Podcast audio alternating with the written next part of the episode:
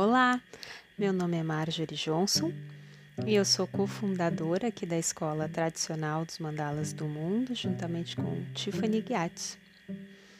Nesse podcast, a gente estuda os mandalas com base da geometria sagrada como um caminho, um caminho para a prática, um caminho espiritual, um caminho de despertar, de desenvolvimento pessoal, autoconhecimento. Bom, Hoje eu vou falar um pouco sobre mandalas e as terapias holísticas complementares. Muitas pessoas aqui na escola é, contam para mim, para Tiffany, que são terapeutas holísticos, são terapeutas holísticas de diversos segmentos das terapias holísticas, e eu me propus então a organizar uma fala, um conteúdo aqui de valor para você que é terapeuta holístico, relacionando então o nosso estudo aqui dos mandalas, com base na geometria sagrada, dos mandalas do mundo e as terapias holísticas complementares. Como é que eu, Marjorie, me relaciono com esse tema? Há 10 anos eu sou terapeuta reikiana, eu já fui professora de reiki, tive alunas, inclusive em outros países, né, no Japão, Portugal, é, conduzi grupos para estudo do reiki presencialmente.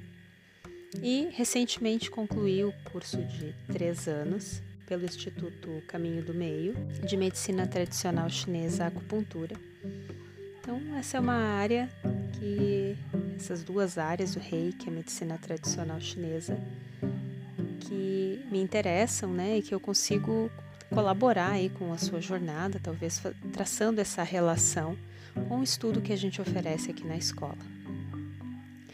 Bom, o que, que eu pretendo oferecer para você aqui então neste áudio? Eu dei uma, uma organizada para a gente olhar qual a relação então entre o desenho dos mandalas geométricos e as terapias holísticas complementares, como que um terapeuta holístico pode se apropriar da prática dos mandalas para o seu processo de autoconhecimento, para os seus oferecimentos das terapias holísticas e complementares que já atua. O caminho como uma realização caminho como um transbordamento, um caminho que não é teórico, um caminho onde a gente se aproxima cada vez mais de nos tornarmos exemplo. Né? E também assim, sem a gente idealizar esse exemplo, né? A gente pode cair num lugar muito santificado, assim, né? Não é um caminho santo, né? É um caminho de a gente ir na direção de se tornar exemplo daquilo que a gente acredita daquilo que a gente defende. Então, um exemplo do que? Do nosso estudo e da nossa prática. Cada um vai ter as suas peculiaridades no caminho, né? Cada um de nós é um universo. Então, por que, que eu trago isso? Porque essa relação dos mandalas, da prática dos mandalas com base na geometria sagrada e as terapias holísticas complementares, elas se integram nesse, nesse transbordamento. Porque eu posso, para fazer a prática do reiki, fazer o desenho, estudar os mandalas, me interessar por essa jornada profunda, que é uma jornada que vem das tradições orientais, milenares, e expressar isso de uma forma. Mas essa expressão ela vem de um transbordamento. E cada pessoa vai ter uma expressão que pode se conectar e ser porta para um universo de pessoas diferentes. Pode complementar o entendimento de outras pessoas através da minha compreensão. Bom, algumas relações são mais generalistas, né? E a gente pode estabelecer essas relações, e outras são bem específicas de acordo com cada uma dos processos das terapias holísticas complementares. Talvez algumas relações sejam mais focadas no estudo da origem dessa terapia holística e talvez outras relações sejam mais intuitivas. Vou dar aqui alguns exemplos. Ah, uma relação, por exemplo, intuitiva que a gente pode estabelecer entre uma terapia holística complementar e a prática dos desenhos dos mandalas geométricos seria a nossa intenção de prática Por exemplo, é, quando a gente desenha um mandala geométrico, né, a gente aprende todas as divisões, a gente cria uma disciplina, lembra? A Tiffany está sempre falando, disciplina é liberdade. A gente tem uma intenção em ter aquela âncora de presença. E aquela âncora de presença é um fator fundamental de intenção para todas as terapias holísticas que eu já conheci. Não sei qual é o seu processo terapêutico. Se você quiser contar, inclusive, para nós um pouco da sua experiência como terapeuta holística, da sua relação com a prática dos desenhos dos mandalas. Sei que tem muitas pessoas aqui que escutam o podcast que têm essa vivência. Escreve para gente, né? Escreve para gente, eu vou adorar conhecer sua história. É tiffany@mandalasonline.com.br. Você escreve lá e conta a sua história. Então, tem essa relação intuitiva que pode ser estabelecida, então, na terapia holística complementar, ela como uma âncora de presença e pode ser também uma intenção que faz parte do desenho dos mandalas. A gente pode ter relação também na questão do estudo, a gente vai buscar, por exemplo, as origens do reiki, é, os seus símbolos, como é que eles, esse universo simbólico, esses mantras, esses canais de abertura energéticos, né, toda essa questão sutil que é trazido nas terapias holísticas complementares, pode representar uma relação muito profunda com o desenho dos mandalas com base na geometria sagrada.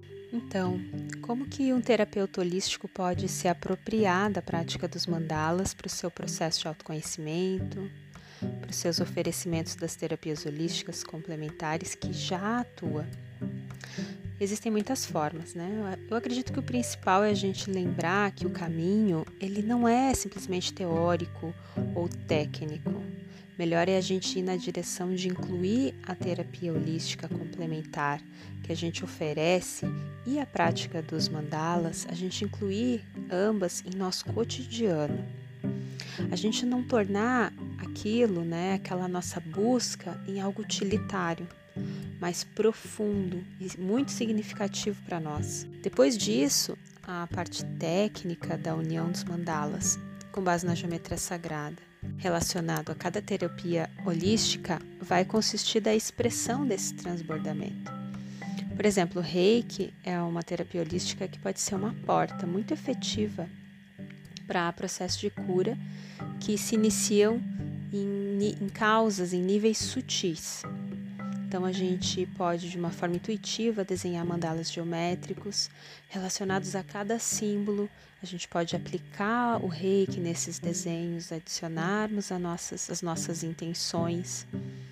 E com essa prática energética, a gente vai abrir uma compreensão para além desse aspecto material, prático, objetivo e grosseiro, e começar a nos relacionar mais intimamente com o mistério da existência.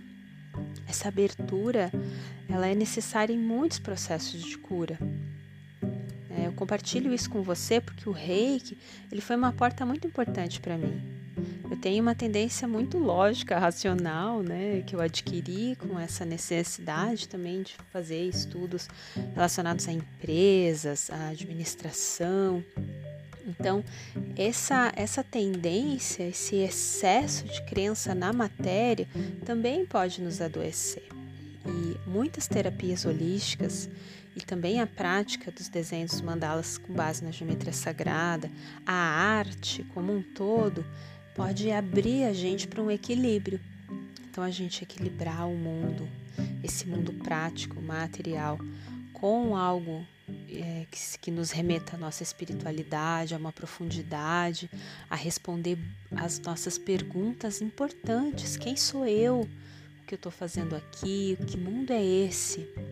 Essa entrega para o mistério. Isso nos abre para um equilíbrio que também é curativo.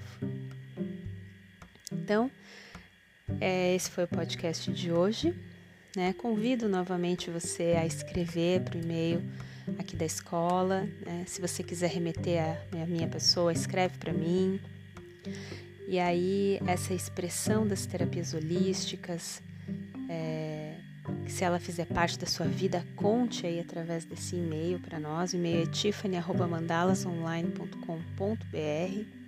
Convido você a participar dos nossos grupos aí no Facebook, a conhecer os cursos aqui da escola e acessar o site mandalasonline.com.br. Lá tem tem bem organizado assim tudo, né, a respeito da escola. Tá bom? Um beijo e até a próxima.